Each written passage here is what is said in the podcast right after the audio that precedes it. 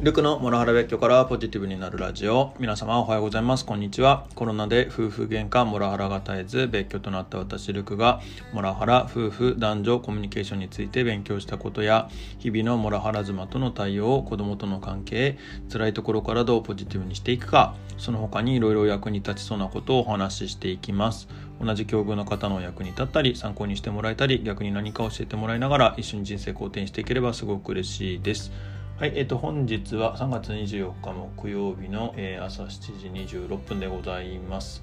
今日は、朝起きれんかったな、なんか昨日、あれか、えー、ヒカルンさんとまさきさんのコラボライブを聞いていて、夜更かしになってしまったっていうような状況でしたが、まあ、非常に、えー、興味深い内容でとても勉強になりました。ひかるんさん。そしてまさきさんありがとうございます。どんな内容かっていうと、まあ、詳しくあの確かひかるんさんの方のチャンネルだったよね。にライブアーカイブ残ってるので聞きに行っていただければと思いますけれども、まあ、LGBTQ についての、えーと、お話でして、まあ、それすごく詳しく聞かせていただきました、まあ、そこからいろんな話に波及していったりしていましたが、えー、とってもこういう話が身近に聞こえてきていてすごくいいななんていうふうに思っていたりしています。僕もそうだなあの実は同僚にそういう方がいらっしゃったりもしていたりするので、まあ、確かに明日あたりにでも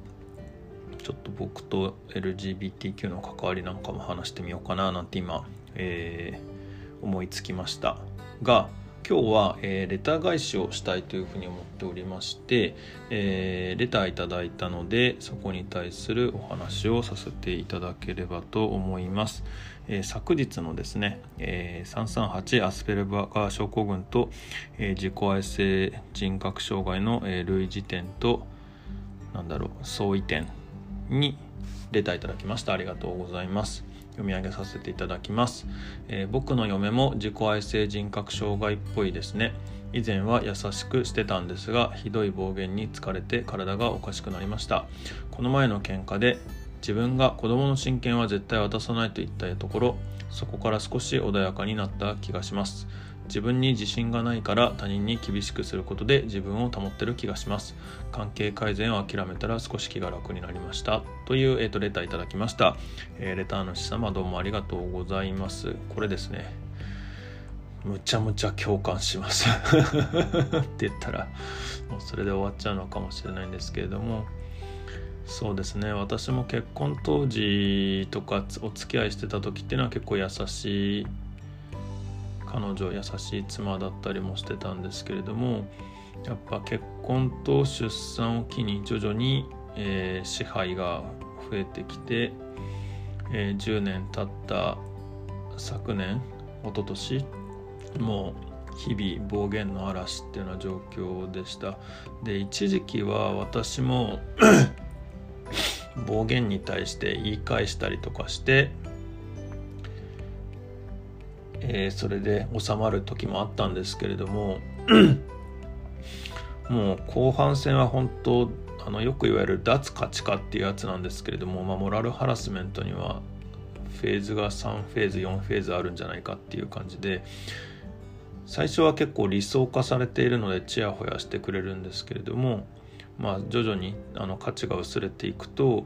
えー、なんでしょうねグラデーションになっていく。9対1で9優しかったのが5対5で5優しかったのが、えー、2対3になり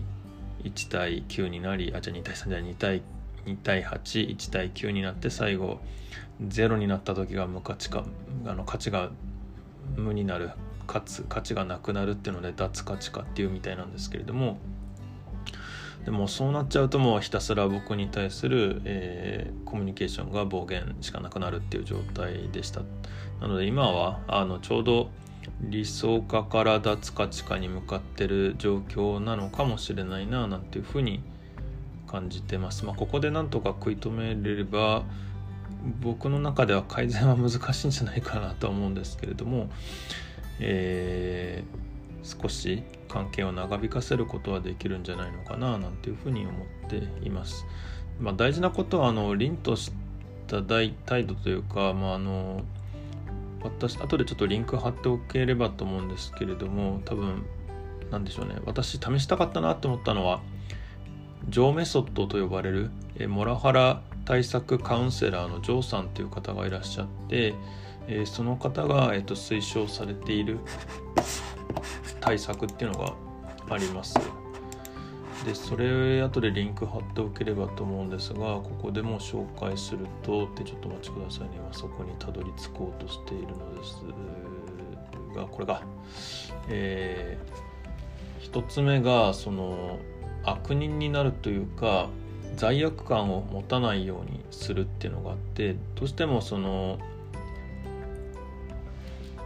暴言を受けてると、えー、罪悪感を感じるようなことを言われるので僕が悪いのかなと思うんですけどももうあのそうは思わず相手に対して悪人の気持ちになるっていうところとあと無関心低関心を相手に持つあの加害者にモラハラする人に関心があるから、えー、心に響いちゃうんでもう相手に関心を持たない。であと反応を減らす何かガンって言われた時とかに反応するからもっともっと反応しようとするのであの反応が来るので、えー、もう得体の知れない不気味人間を演じるって話があります。まあ、あと言葉を減らす。そもそもの会話できっかけでモラハラが始まるのでもう会話を少なくする。そして接点を減らす。もうあの物理的になるべく顔を合わせないようにする。そしてあの冷たいオーラを出す。でそれらを、えーと、しっかり継続した上で、えー、自分のなんでしょう趣味の世界とか自分の大事な時間に、えーと、使うっていうためにこっそり、えーと、そのモラハラ相手に気づかれないように、えー、と自分の好きなことは自分でやるっていうことを推奨されてます。もうこれってほとんど夫婦の意味ないじゃんっていう感じなんですけれどもあの実際その自己愛性人格症私これを読んで感じたのはその自己愛性人格障害って何でしょうね。人と人と人との間の境界ボーダーラインがうやむやになってそのモラハラ被害者のことも自分と一体である同一であるって考えてしまうのでしっかり壁を作って外の人間であることを意識させることで、え、対抗策になるんだろうなっていうふうに僕は解釈をしましたで私はもうそれがあの別居した後にこのやり方に気づいたのでなるほどと思いましたけど、まあ、まあ離婚協議中とかでも使っていこうかなとは思うんですけれどもまだあの彼女は僕に対して結構ギャーギャー言ってくるのででももうあのあなたの所有物じゃないんですよっていうことはしっかり突っぱねていこうかなっていうふうに思っています。はい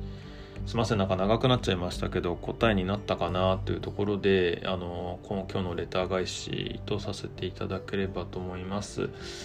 もし何かあの今日の話を聞いてためになったら嬉しいなと思いながらちょっと今までいろいろ勉強したこと調べたことでお話しさせていただきました。ってなところで本日の配信終わりたいと思います。何かご意見ご感想等ありましたらコメントやレターで教えていただけると幸いです。またこの話がためになったという方もぜひいいねやフォローいただけると嬉しいです。はいみんなで人生好転させて幸せになっていきましょう。ルークでした。では。